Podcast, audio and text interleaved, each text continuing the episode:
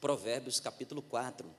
Eu quero começar aqui lendo somente o verso de número 23, Provérbios capítulo 4, versículo de número 23. 4, 23, tá bom? Provérbios capítulo 4, versículo de número 23. Diz assim na minha na minha versão, eu uso a, a nova Almeida atualizada, letra gigante.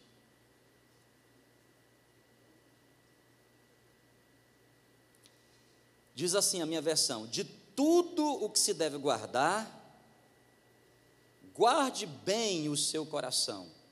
De tudo o que se deve guardar, guarde bem o seu coração, porque deles, dele, procedem as fontes da vida. Vou repetir: de tudo o que se deve guardar, guarde bem o seu coração, porque dele procedem as fontes da vida.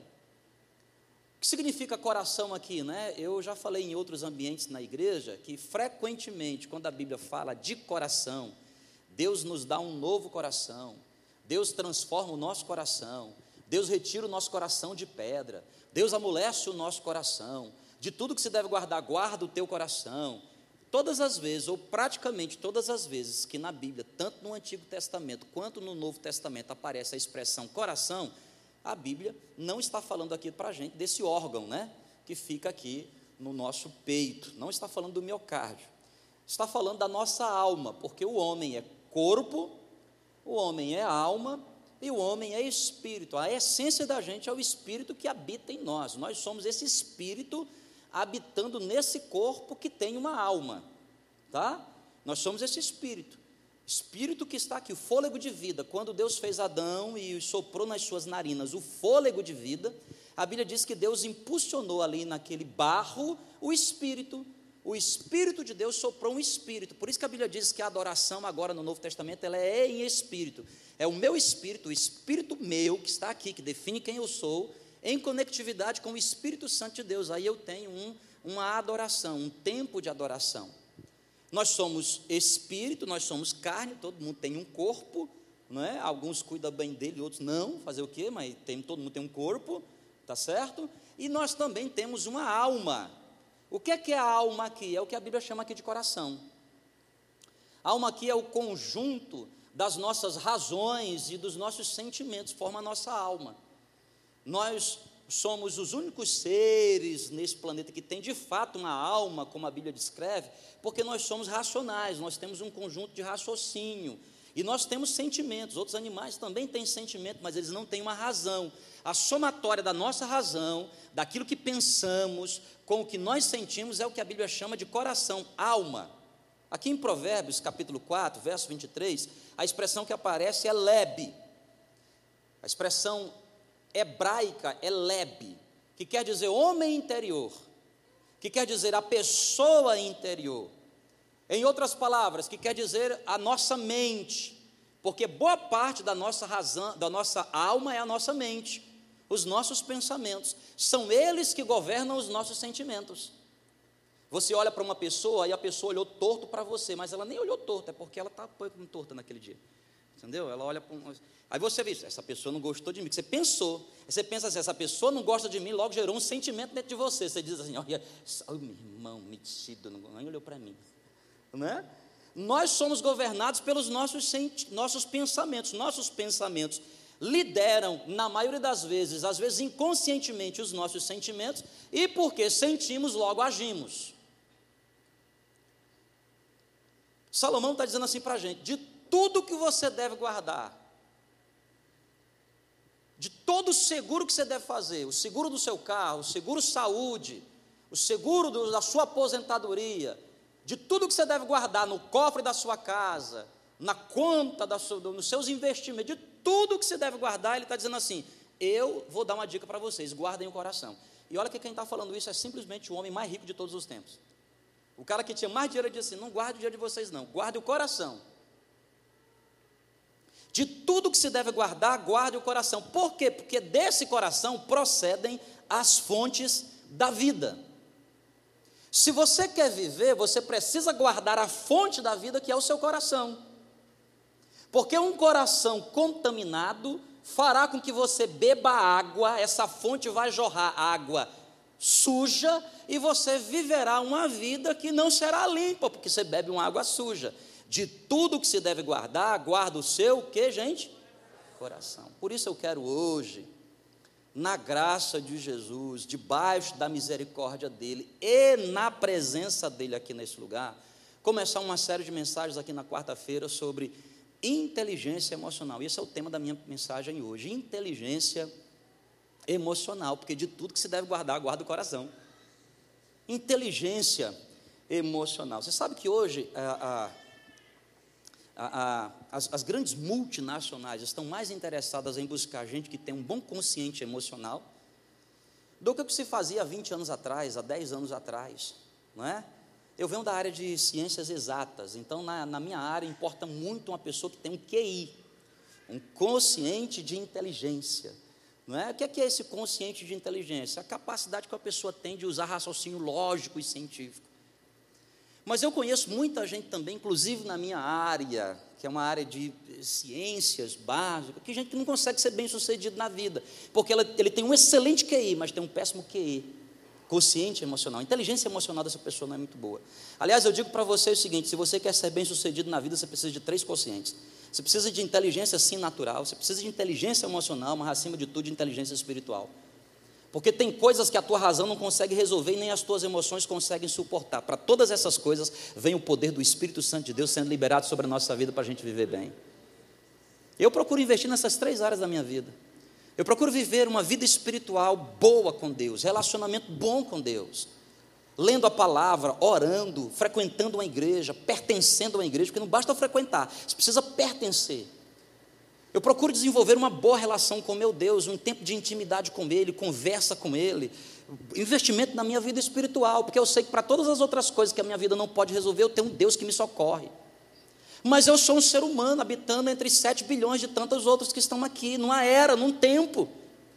Então eu preciso também de inteligência emocional, porque eu vivo relacionamentos, eu sou casado, eu tenho duas filhas, eu lidero uma comunidade, eu estou envolvido com pessoas, eu superintendo igrejas, eu viajo por aí, eu encontro pessoas e você precisa de inteligência emocional.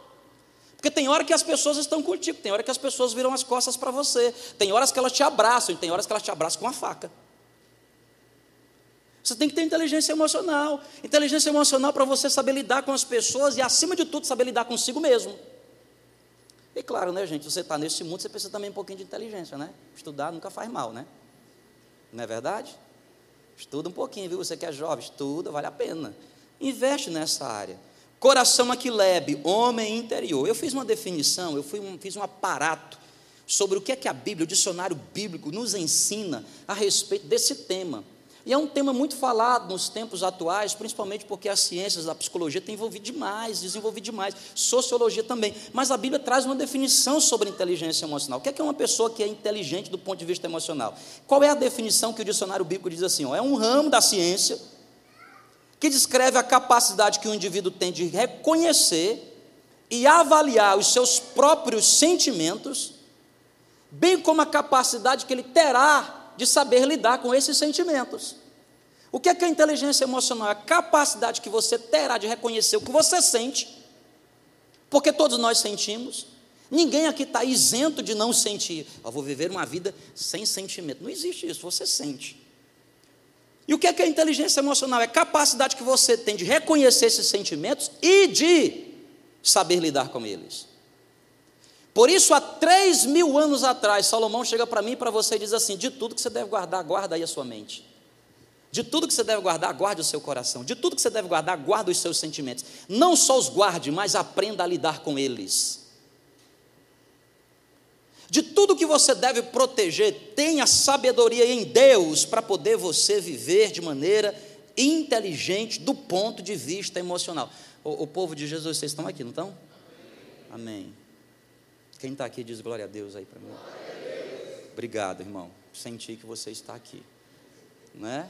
Embora alguns acordaram agora, né? Seja bem-vindo você que está aqui agora conosco. Você está na igreja do Nazareno. Esta é a hora da palavra. Tá bom? Agora, o que é que significa? Vamos passear aqui um pouco pela palavra. O que significa ser inteligente do ponto de vista emocional na Bíblia? O que é que é uma pessoa emocionalmente inteligente do ponto de vista da palavra de Deus? O que é ser inteligente emocionalmente? Primeiro, anote aí no seu caderninho. Primeiro, é inteligente você aprender a perdoar. É inteligente o que, gente? Perdoar. É inteligente o quê? Gente, pense num negócio que traz muita inteligência emocional para você, é a capacidade que você terá de aprender rápido a perdoar. E isso o cristianismo, a palavra de Deus, Jesus nos ensina o tempo todo a perdoar. Perdoar. O que é, é perdão, pastor? Perdão não é esquecer, porque tem gente que diz assim, não, eu perdoei, esqueci. Não esquece. O único que nos perdoa e esquece de verdade é o nosso Deus. A Bíblia diz que ele pega os nossos pecados e lança no lago do esquecimento.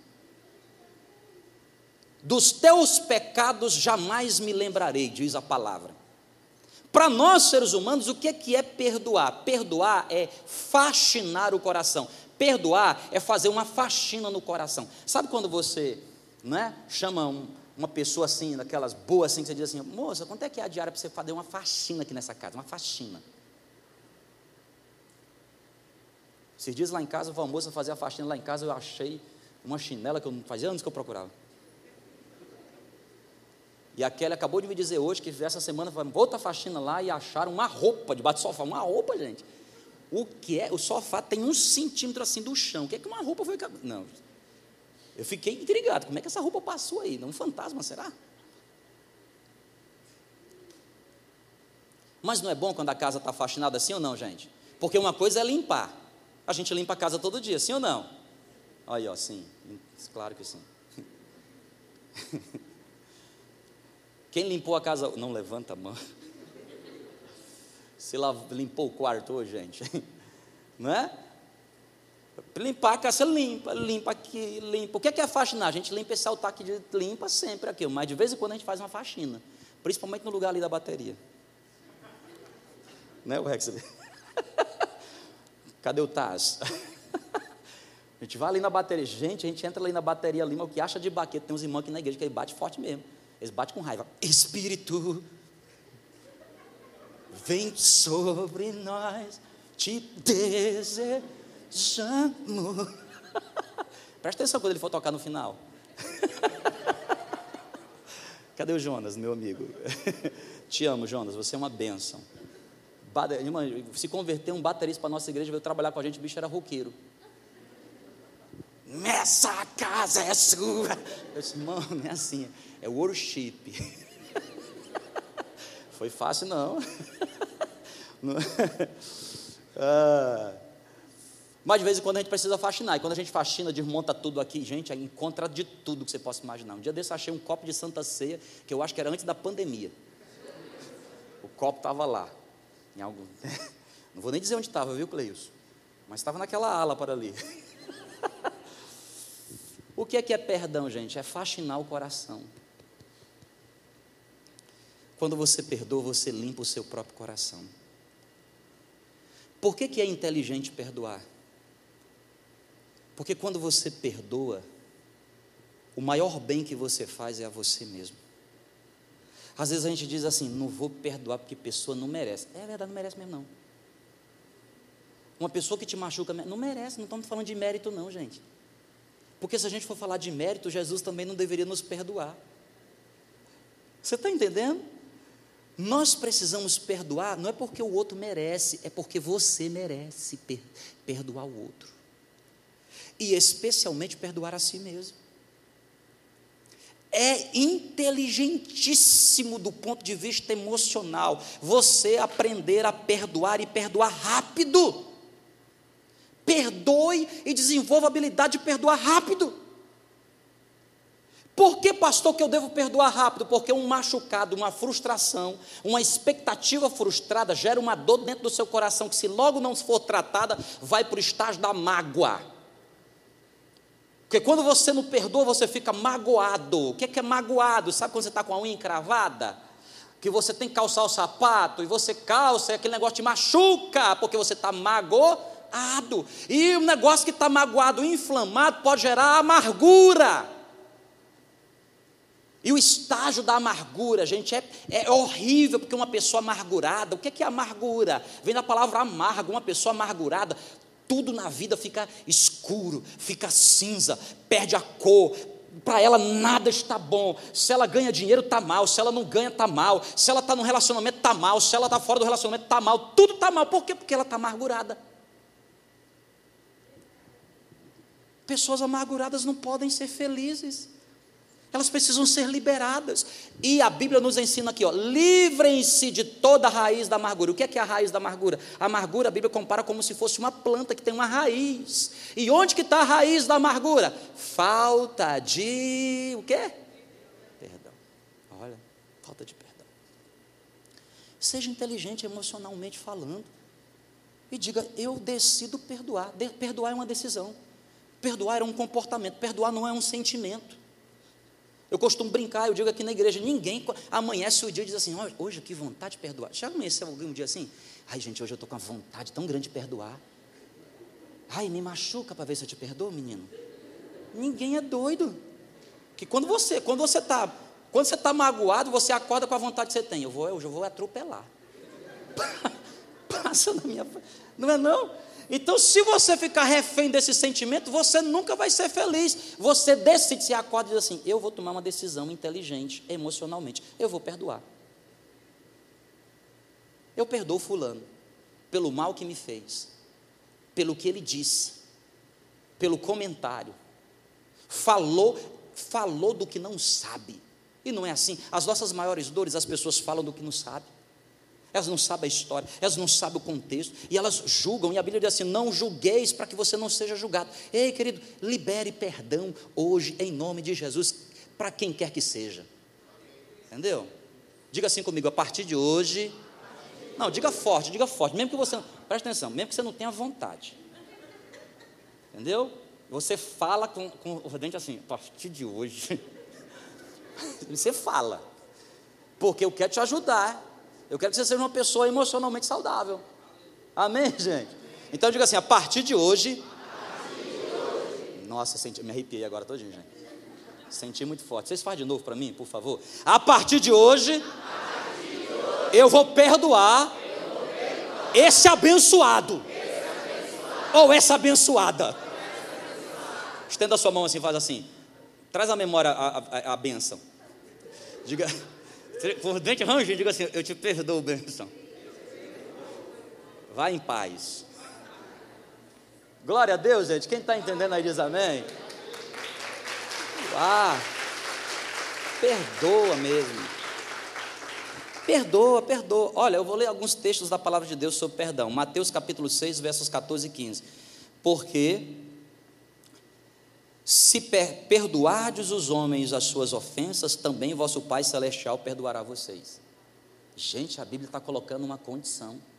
Eu fui orar aqui no, no original, no grego, aparece de fato uma preposição condicional.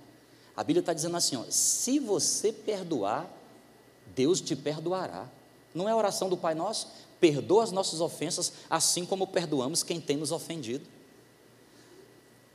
Gente, aquilo ali é uma oração, é um mandamento bíblico. Deus, Deus, Deus traz a existência. Já pensou, gente, você chegar no altar e dizer assim: Senhor Jesus, me perdoe, porque eu pequei. Jesus vai falar assim: Você perdoou seu irmão?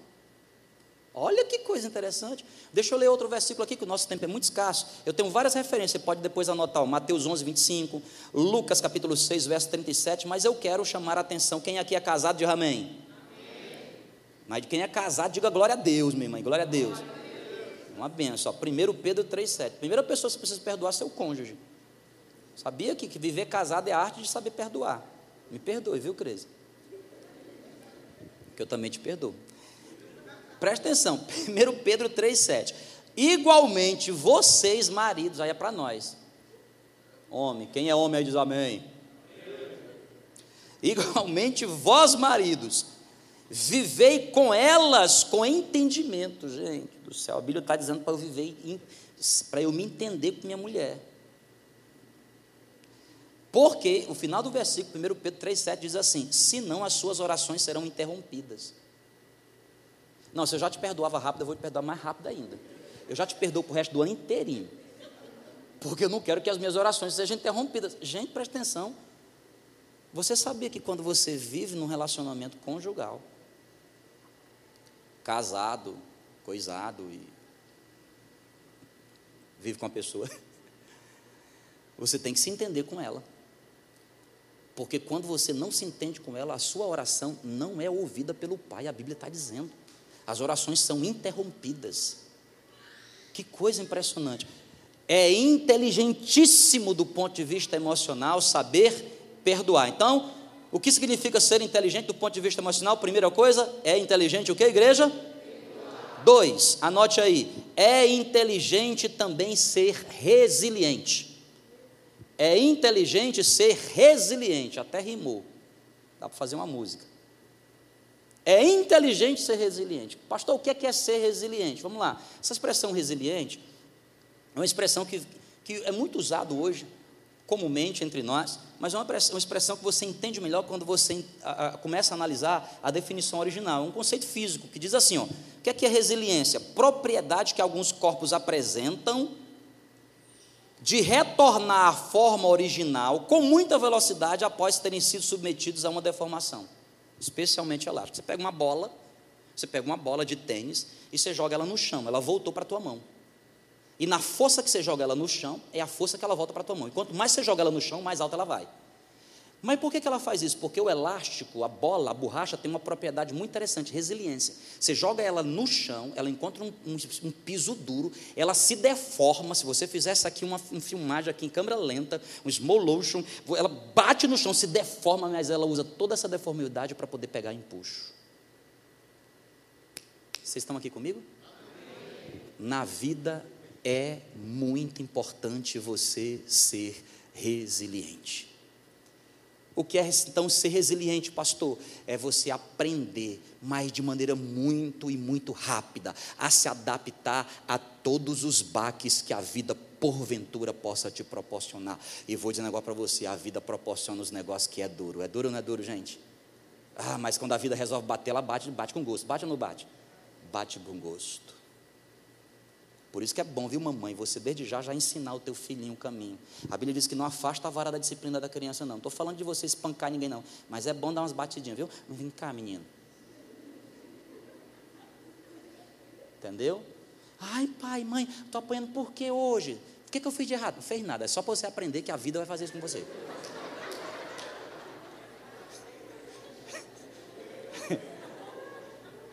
Não pode bater com raiva, né, gente? Entendeu? que, que antigamente os nossos pais, né? Ó, meu pai, meu pai, meu pai, né, que me criou, papai é, é, é, tinha marca nas costas de cipó que levava lá no interior do Ceará. Aí já é exagero, é loucura. Ninguém é a favor disso.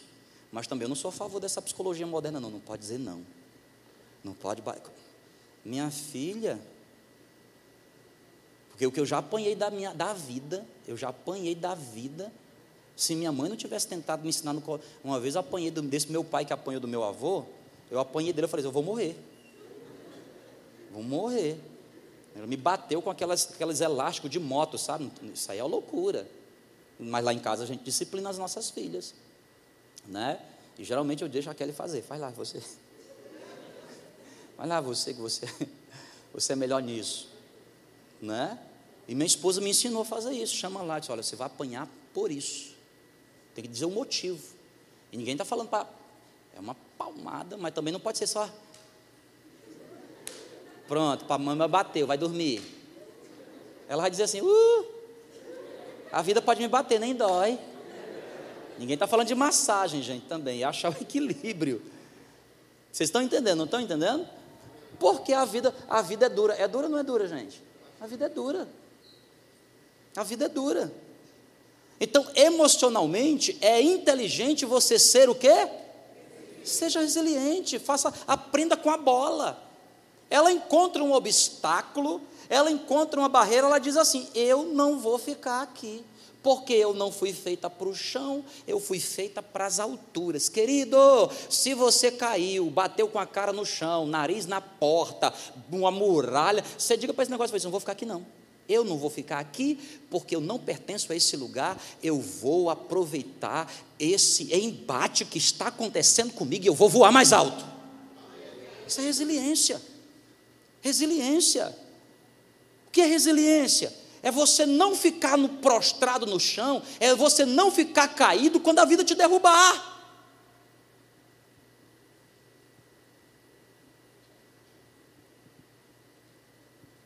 Eu gosto muito de assistir filmes, né? Um dos meus filmes prediletos, assisti todos, é o Sylvester Stallone, Rock 1, 2, 3, 4, 5, 6, todos. E todos os filmes têm a mesma história. Aí vem de novo o Grid 1, o Grid 2, que ele, ele apanha e ainda ensina os outros a apanhar. E, eu acho mais fantástico de tudo é o quê? Isso é uma frase que o Sylvester Stallone leva para a vida dele. Ele diz assim: na vida, o segredo não é o quanto você bate, o segredo é a capacidade que você tem de resistir aos golpes que a vida te dá. É rock. É que ninguém quer ficar com o olho roxo, né, gente? Pam, pam, pam. ninguém quer. Mas você apanha da vida. Então você fica, segura ali, mas aqui não vou ficar. A vida te derrubou? O que é que te derrubou? Um relacionamento te, te, fez cair? Não fica no chão, não, minha irmã. Não fica no chão, não, meu irmão. Se levanta que Deus tem coisa melhor para a sua vida. O que é que te derrubou? O que te derrubou foi a empresa que não deu certo, uma situação difícil que aconteceu, foi financeiro. Escuta, ficar no chão não resolve nada, se erga daí. Sabe por quê? Porque se você tem capacidade de empreender, uma hora você vai acertar, uma hora você vai aprender, você vai olhar para aquilo e vai dizer assim: eu vou, eu vou vencer na vida. Agora você não pode se conformar. Não se conforme. O crente deve ser resiliente. Gente, tem alguém mais resiliente do que Jesus na Bíblia? Tem alguém mais perdoador do que Jesus na Bíblia? Na cruz do Calvário, o cara vem dar uma espetada nele. E o que, que ele diz? Ele diz assim: Pai, não perdoa, porque ele não sabe o que está fazendo. Doeu ou não doeu? Doeu demais, mas ele disse assim: Eu não vou deixar meu coração se contaminar com isso, não. Perdoa, Pai. O quanto Jesus não apanhou na vida, 33 anos, o bichinho viveu aqui 33 anos, chega a dar dó. Quando chega na Páscoa, que a gente assiste os filmes de Páscoa, todo mundo chora de novo. Por que, que nós entregamos a nossa vida para Ele? Porque a gente vê assim, rapaz, eu não sou capaz de aguentar isso. Não, obrigado, Jesus, que tu sofreu por mim. Mas a Bíblia diz que também, se morrermos com Cristo, com Ele viveremos. A Bíblia nos ensina que no mundo tereis aflições, mas tem de bom ânimo. Jesus venceu o mundo, e se Ele venceu, eu também vou vencer. Então, se ele cair, se você levou uma rasteira, se você, sei lá o que aconteceu na sua vida, eu sei o que acontece com a minha. Mas ser resiliente é a capacidade que você tem de não ficar prostrado, não fique no chão, se levante, tente outra vez, vá mais forte, tente de outra forma e faça rápido, porque resiliência e perdão tem que ser rápido. Porque se você não perdoa, demora para perdoar, o que, é que acontece? Falta de perdão gera mágoa, que gera amargura. Aí fica mais difícil. Aí só oração forte mesmo.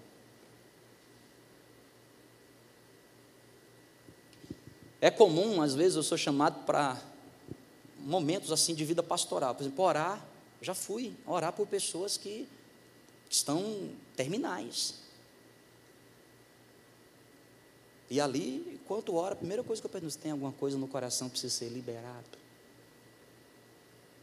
Porque o paraíso está se aproximando. Perdão tem que ser rápido, resiliência também, porque se você não for resiliente e de maneira rápida, você fica no chão, gente. E eu vou falar um negócio para você: a gravidade gosta de botar a gente no chão.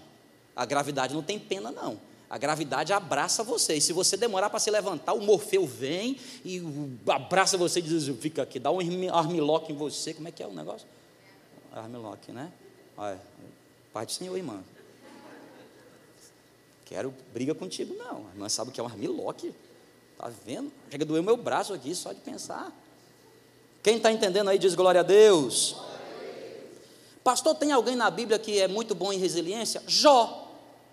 Deixa eu ler um texto para você. Jó capítulo 42, verso 10 diz assim: Mudou o Senhor a sorte de Jó quando este orava pelos seus amigos, e o Senhor deu-lhe o dobro de tudo que tinha antes. Querido, Deus deu para Jó duas vezes o que ele perdeu, a vida derrubou ele, Satanás veio e deu uma rasteira nele, ele ficou no chão, mas ele foi resiliente, ele disse: No, aqui não vou ficar, eu vou me levantar, nu eu vim, nu eu voltarei, eu vou bendizer o nome do Senhor. Jó não perdeu a esperança, Jó continuou crendo, Jó esperou, Deus abriu uma oportunidade quando Deus o abençoou duas vezes mais. Deixa eu profetizar aqui sobre a sua vida. Abra sua mão aí em nome de Jesus. Eu profetizo em todas as áreas da sua vida. Que todas essas áreas da sua vida que você sofreu baques aí, Deus vai te dar em dobro em nome de Jesus. Em nome de Jesus. Dupla honra, dupla felicidade, dupla aquisição, dupla honra sobre a sua vida no nome de Jesus. Seja resiliente, porque é inteligente ser resiliente. Aleluia. É inteligente ser resiliente. Três. Três é inteligente reeditar o seu passado. É inteligente fazer uma edição nova das coisas que já aconteceram com você, especialmente as coisas negativas. É inteligente o que, gente? Agora, pastor, não está entendendo nada. Como é que eu faço para voltar no passado e escrever de novo? Aqui, ó. 2 Coríntios, capítulo 5, verso 17 diz: Aquele que está em Cristo é nova criatura, as coisas velhas já passaram e eis que tudo se fez novo. Mas aquele que está em Cristo tem sim capacidade de olhar para o seu passado, reeditá-lo, dar para ele um novo significado e dizer assim: Deus, essas coisas que aconteceram comigo, que estão gerando dores, que estão me maltratando, ó Senhor, dê-me forças, porque ao invés dessas coisas me segurar, ao invés dessas coisas me atrapalhar, eu vou usar essas coisas como trampolim na minha vida. Converse com todo profissional, todo empresário bem-sucedido, converse com ele. Todo empresário bem-sucedido tem uma história de falência para contar. Todo. Diz, pastor, não tenho nenhuma. Então você não é bem-sucedido ainda não. Sinto muito falar para você. Às vezes me convidam para, no nosso distrito, em outros lugares, para falar um pouco sobre as coisas da nossa Esses dias eu estava com o pastor Anderson aqui, deve estar assistindo a gente agora, beijo para você, pastor Anderson. Lá de Curitiba, eu falei, pastor, eu queria aprender umas coisas. que você faz, aí eu começo a falar das coisas que nós fazemos que dá errado. Começa a falar das coisas. Eu, eu, gosto de falar das coisas que dão. Gente, nós fizemos isso, deu errado. Eu fiz aquilo, deu errado. Quando eu fui fazer o meu mestrado, o professor, meu orientador, chegou para mim e falou assim: Olha, cara, eu queria que você trabalhasse nesse sistema aqui, esse sistema aqui, nunca ninguém conseguiu abrir. Cara, é, é, é, olha, aqui vai dar muito. Eu disse, tá bom. E comecei a trabalhar naquele sistema, dois anos, trabalhando.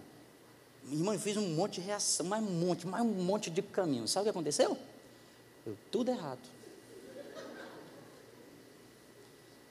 E aí chegaram para mim e perguntaram assim: se agora, como é que você vai defender a sua dissertação? Gente, até hoje eu sou muito citado.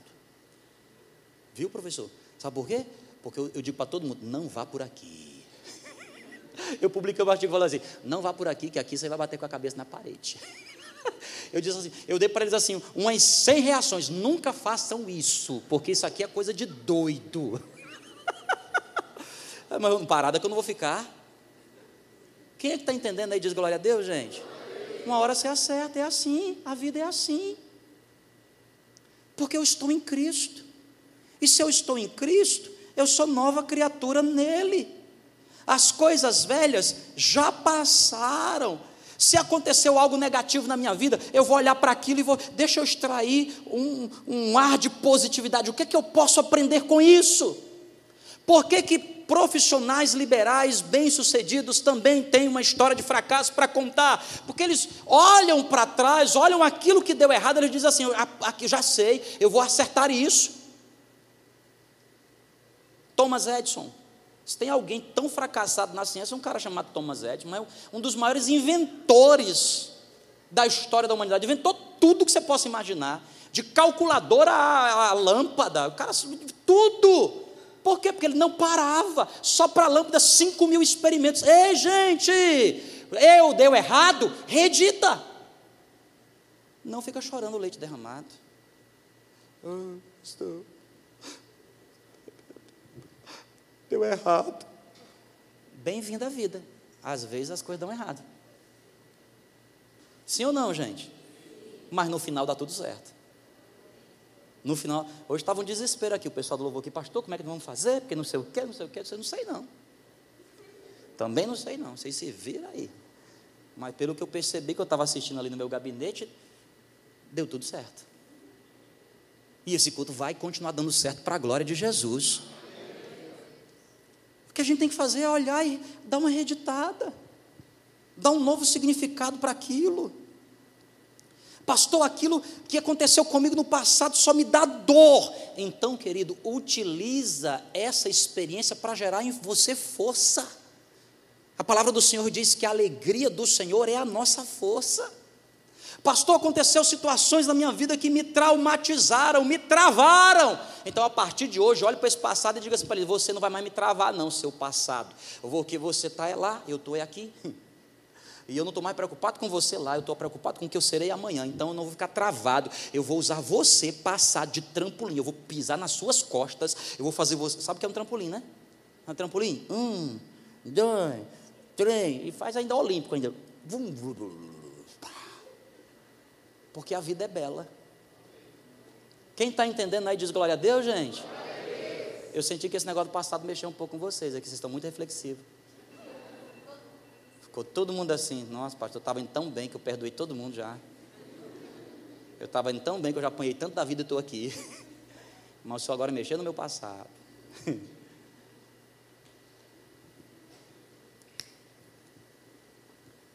Excesso de passado gera os males da atualidade, né? Os maiores males da atualidade hoje: depressão e ansiedade. O que é que é depressão? Excesso de passado. Eu não consigo dar um novo significado. O que é que a ansiedade é excesso de futuro? Tem gente que está aqui comigo, mas ela, já foi em muito lugar, já foi, já foi amanhã no banco.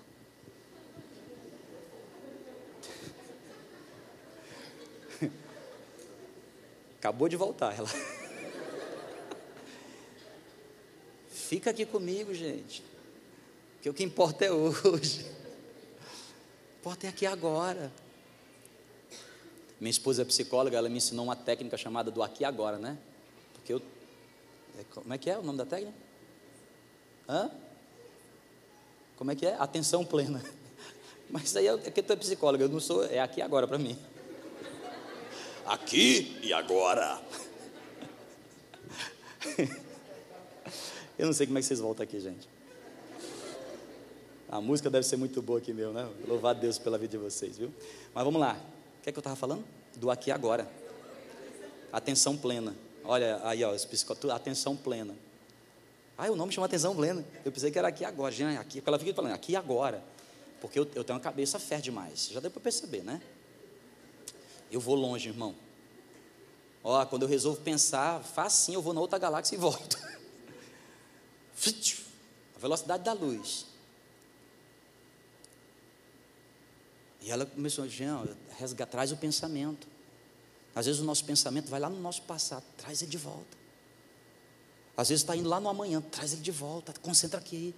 E agora? Quem está entendendo aí diz glória a Deus, gente?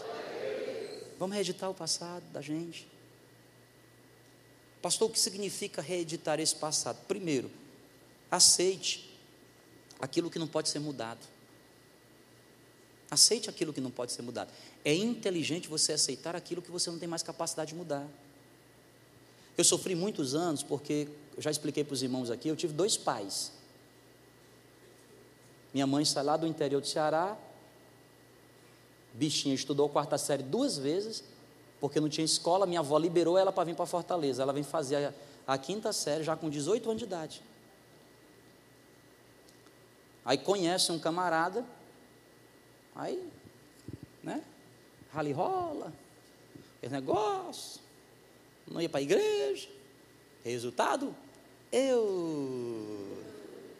Quando ela estava com um buchão desse tamanho, o cara se esqueceu de falar uma coisa tão importante assim. Ele falou assim: Nossa, eu esqueci, eu sou casado. Foi. Ou seja, eu sou de um adultério. Ele era casado, não assumiu, Aí minha mãe casa com outro camarada, que me adotou, me dá o nome, o nome que eu tenho, vem dele. Tenho com minha mãe três outras meninas. Ele amava as meninas, mas me rejeitava. Olha, sou eu. O primeiro pai não quis saber de mim, o segundo me rejeitou. Eu sofri muitos anos a respeito disso. Hoje eu conto a piada disso aqui. Sabe o que é que eu faço? Eu olho para as minhas filhas e digo assim: escute, uma coisa você não vai ter. É o que os meus pais, meu pai fez comigo, você jamais vai ter. Papai sempre vai estar aqui presente. Você é meu tesouro. Mas às vezes o que a gente faz, a gente não reedita. Aí é, sofri, vai sofrer você também. Quero saber de vocês, não. Não. Você está em Cristo. Há poder na sua vida liberada pelo Espírito Santo de Deus para você reeditar e dar um novo significado a qualquer história, seja ela qual for. Porque se o Pai poderoso te recebe, te abraça, ei querido, se Ele te abraçou, Ele carimbou seu nome para ir para o céu, você tem passaporte para lá. Então, meu filho, perdoe você também, olhe para trás na sua história, dê um novo significado, use isso como mecanismo de trampolim. Minha história de passado é difícil, pobreza, miséria, dificuldade. Eu olhei para o meu passado e falei assim: vou usar isso aí como trampolim. Vou usar isso aí como trampolim. Ninguém lá em casa podia estudar. Eu disse: então eu vou estudar. Porque lá no Ceará, se você não sabe contar piada,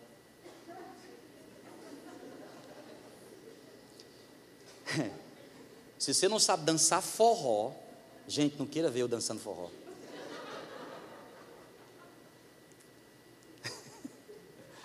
você tem que estudar. Eu disse, eu vou dar uma estudada. vou estudar um pouquinho que talvez eu dê sorte. Redite o seu passado. Quem está entendendo aí diz amém, gente. Vamos finalizar? Quarto e último, hoje tem um quarto tópico. É inteligente dominar a raiva. Eu quero que você fale bem forte esse. É o quê? Fala para a pessoa perto de você aí, diz assim, irmão, é mas fala devagar que vai que ela está com raiva. Vai que ela está. Vai que ela está irada agora, né? Talvez não seja uma boa ideia agora. Então fala para a pessoa de trás. Gente, é inteligente você perdoar, é inteligente você ser resiliente, é inteligente você reeditar o seu passado, mas eu vou dizer um negócio para você: poucas coisas são tão inteligentes quanto a capacidade que você tem de dominar a sua raiva. Meu versículo predileto, quando eu falo nesse assunto, é Provérbios capítulo 25, versículo 28. Eu escrevi assim: diz assim, ó.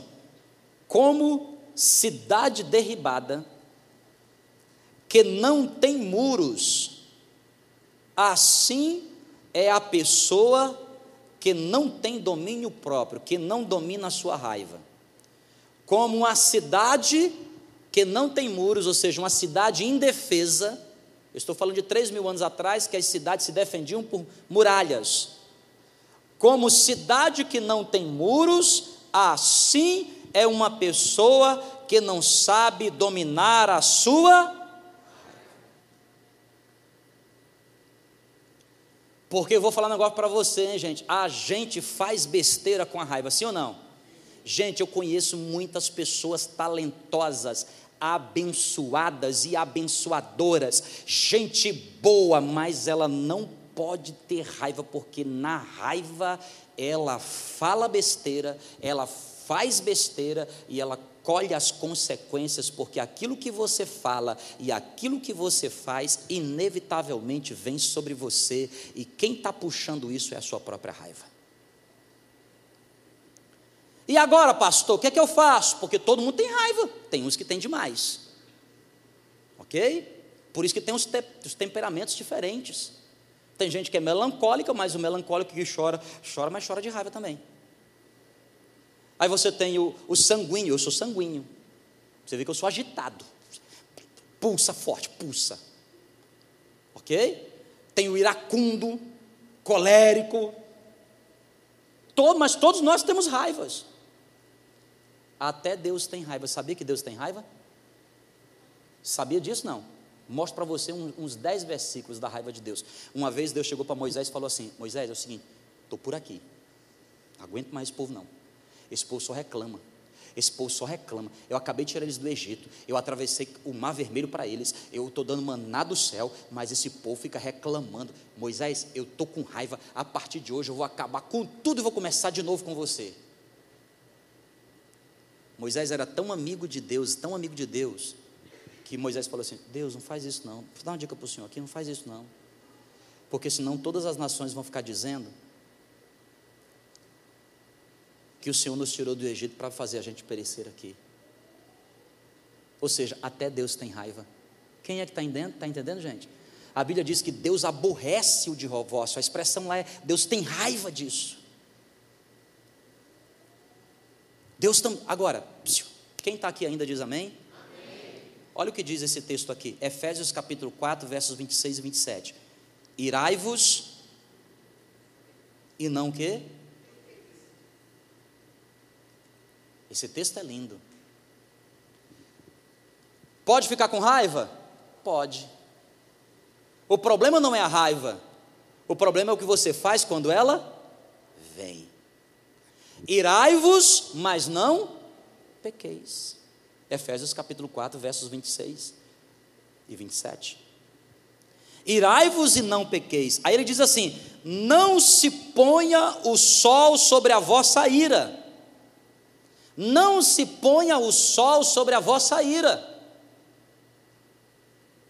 Olha que coisa interessante, gente. O que, é que a Bíblia está dizendo? Está dizendo assim: ó, você ficou irado, passou por uma raiva, não deixe o dia terminar sem tratar isso. Resolva rápido. Tudo hoje aqui tem que ser rápido, gente, porque inteligência emocional exige resposta rápida. Irai-vos e não pequeis. Aí o verso 27 diz assim: ó, presta atenção. Não deis lugar ao diabo. Não deis lugar ao diabo. Porque quando você tem raiva, você faz besteira. É ou não é? Nos cinco primeiros segundos da nossa raiva, a gente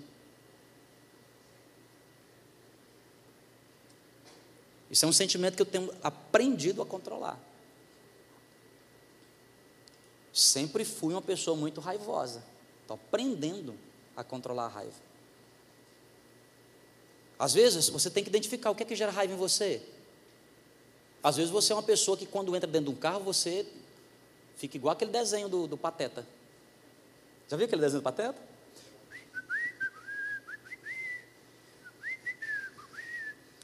Bom dia. Entra dentro do carro.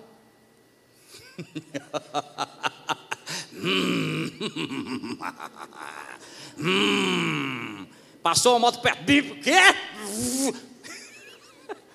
Cuidado. Gente, eu já vi gente perder a vida no trânsito por causa de uma. Quem está entendendo o que eu estou falando aí? Diz amém. Cuidado com a raiva. Por isso que tem aquela técnica lá, né? Que você fica contando até 10. Quando você está com raiva, conta até 10. Um, dois. Gente, é uma eternidade para quem tem raiva. Três. Gente, ele está quase morrendo. Quatro. Se ele conseguir passar dos cinco, cinco.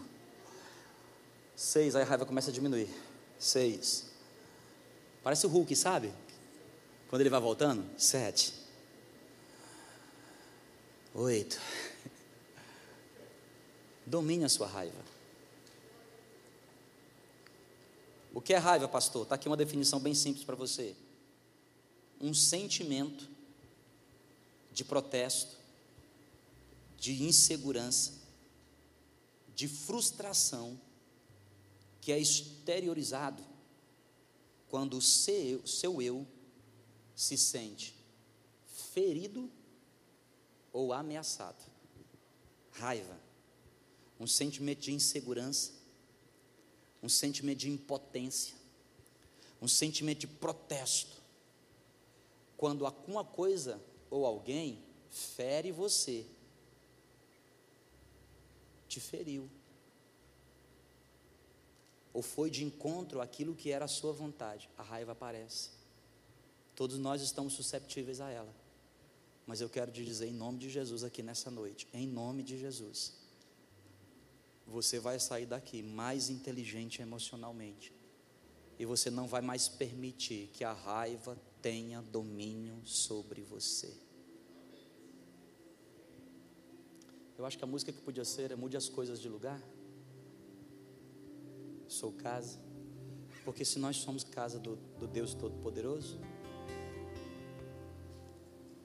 somos a casa dele, então nós precisamos expressar o melhor dos frutos do Espírito que é domínio próprio.